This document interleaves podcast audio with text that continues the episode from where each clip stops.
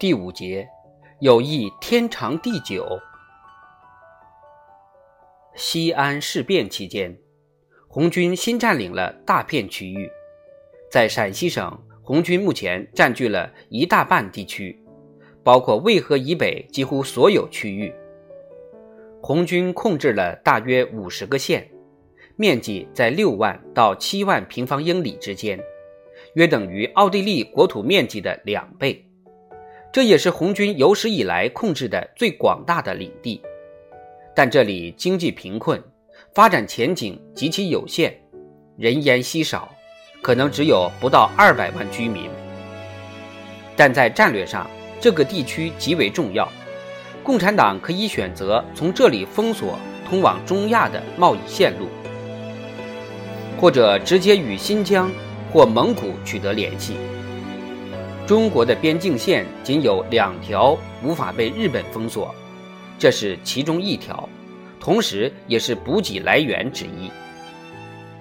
新疆一半以上的面积约五十五万平方英里，已处于一个同情共产党和苏联的军阀统治下。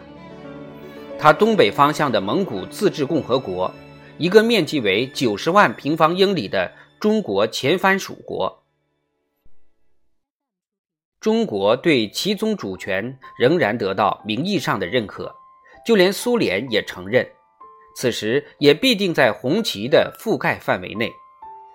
这是一九三六年与苏联缔结军事联盟、共同防御条约造成的结果。共产党在仍可称为华夏大地的地方控制的这三个地区。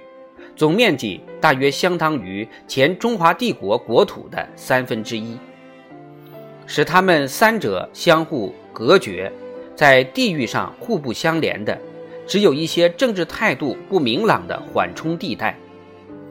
居住的是蒙古族和回族民众以及一些边民，这些人与南京方面联系脆弱，而日本侵略的威胁。正日渐成为现实，这些地区以后很有可能会加入到抗日统一战线中来，并受到苏联的影响。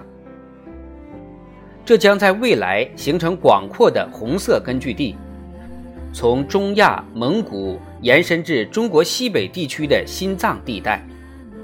但所有这些地方都很落后，有些还是贫瘠的草原和沙漠。交通不便，人口稀疏，该地区要想成为东方政治的关键性力量，必须与苏联或华中地区，或者两者的先进工业和军事基地建立紧密的联盟关系。中国共产党目前的收获仅限于这些方面：内战停止，南京方面的对内政策在一定程度上。有了自由化和包容性，对日立场趋于强硬，苏区部分摆脱了长久以来的孤立状态。蒋介石派往西安的使者张冲和共产党在西安的代表周恩来进行了谈判。随后，四月、五月和六月发生了一系列重大变化，经济封锁被取消，苏区和外界建立了贸易联系。更重要的是，双方秘密地恢复了交通联系。在边界地区，红星旗和国民党的青天白日旗交叉着悬挂在一起，象征着联合统一。邮件和电报也部分重新开放。共产党在西安购买了一批美国卡车，开通了公共汽车业务。连接自己控制区内的各个要地，各类所需的技术材料开始运进来。对共产党来说，最宝贵的是书。延安新建了一家鲁迅纪念图书馆，藏有全国各地共产党同志寄来的成吨的新书。大批的青年中国共产党党员从大城市来到陕北红色新都延安。到了五月。已有两千多名学员进入红军大学学习，约五百名学员进入党校。这其中还有蒙古人、回族人、西藏人、台湾人以及苗族和彝族部落民众。另外有几十人在一些技术培训学校学习。热情的青年激进分子和经验丰富的党部工作者从全国各地前往此地，有的远道一路走来。到了七月，尽管学习要求严格，还是有很多人申请入学，以至于无法再接纳更多的人。不少人被劝回去等下一期。共产党准备再接收五千名学员。许多训练有素的技术人员也来了，或是当教师，或是参加已经在实施中的建造计划。这大概是和平带来的最大的直接利益，建立起了能够自由地为革命和抗日培训武装和培养新干部的基地。当然，国民党仍然没有放松对共产党与外界的联系的严密监视。此时，对于共产党行动的限制已经放宽，但还没有公开予以承认。许多共产党外的知识分子们也来到红色中国，考察那里的情况。许多人还留在那里工作。六月份，国民党也悄悄派了一个。半官方代表团由少华带领，造访了红色首都。他们在苏区参观，在盛大的民众集会上发表自己的进步抗日演说。他们还主张恢复国共两党之间的反帝统一战线。不过，此类消息不允许在国民党媒体上发表。在国民党统治区。列宁追随者的境况也得到了改善，共产党名义上仍然不合法，但得以扩大影响、发展组织，因为受到的压迫已在一定程度上得以减弱。监狱持续释放少量政治犯，特别宪兵仍继续对共产党进行暗中监视，但已停止了抓捕和拷打行为。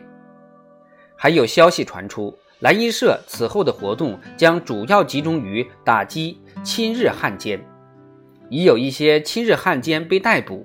据说有几个领取日本薪水的中国特务已被处死。到了五月，作为这些退让的交换条件，苏区准备改用边区政府的名称。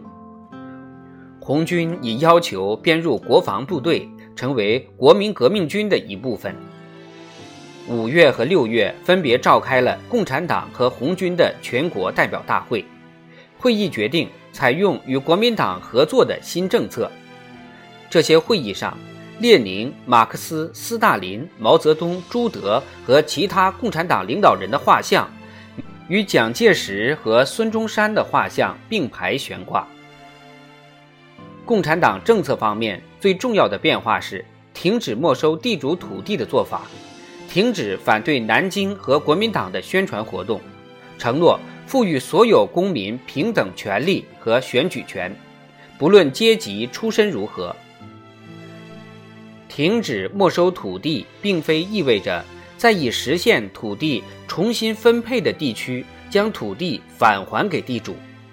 而是同意在共产党新控制的区域不再采用这种做法。在国民党方面，蒋委员长同意将苏区作为国防区域的一部分，并据此划拨经费。蒋介石返回南京后不久，即拨给共产党第一笔经费五十万元。国民党的货币一部分用于兑换苏区货币。一部分为合作社采购制成品，并购买必备物资。南京方面每月发放津贴的确切金额仍在谈判。实际上，今后合作的整个具体工作协议也在谈判之中，而华北地区正密布着日本的侵略风暴。到了六月。蒋介石将他的私人飞机派到西安，让共产党首席代表周恩来搭乘前往中国夏都古岭，周恩来在那里与蒋介石及其内阁成员进行了进一步的谈判，讨论的问题包括共产党要求参加国民大会，大会定于十一月召开，并计划通过民主宪法。据报道，双方已达成一致，边区可以作为一个地区选派九名代表。不过，几乎可以肯定，这些代表。不会以共产党员的名义出席大会。南京方面尚未公开承认所谓的复婚，他更愿意将此种关系视为纳妾。共产党的行为是否可靠还有待证实，而且出于外交方面的原因，这种关系在家族范围之外还是少提为好。但即使是这种秘密的。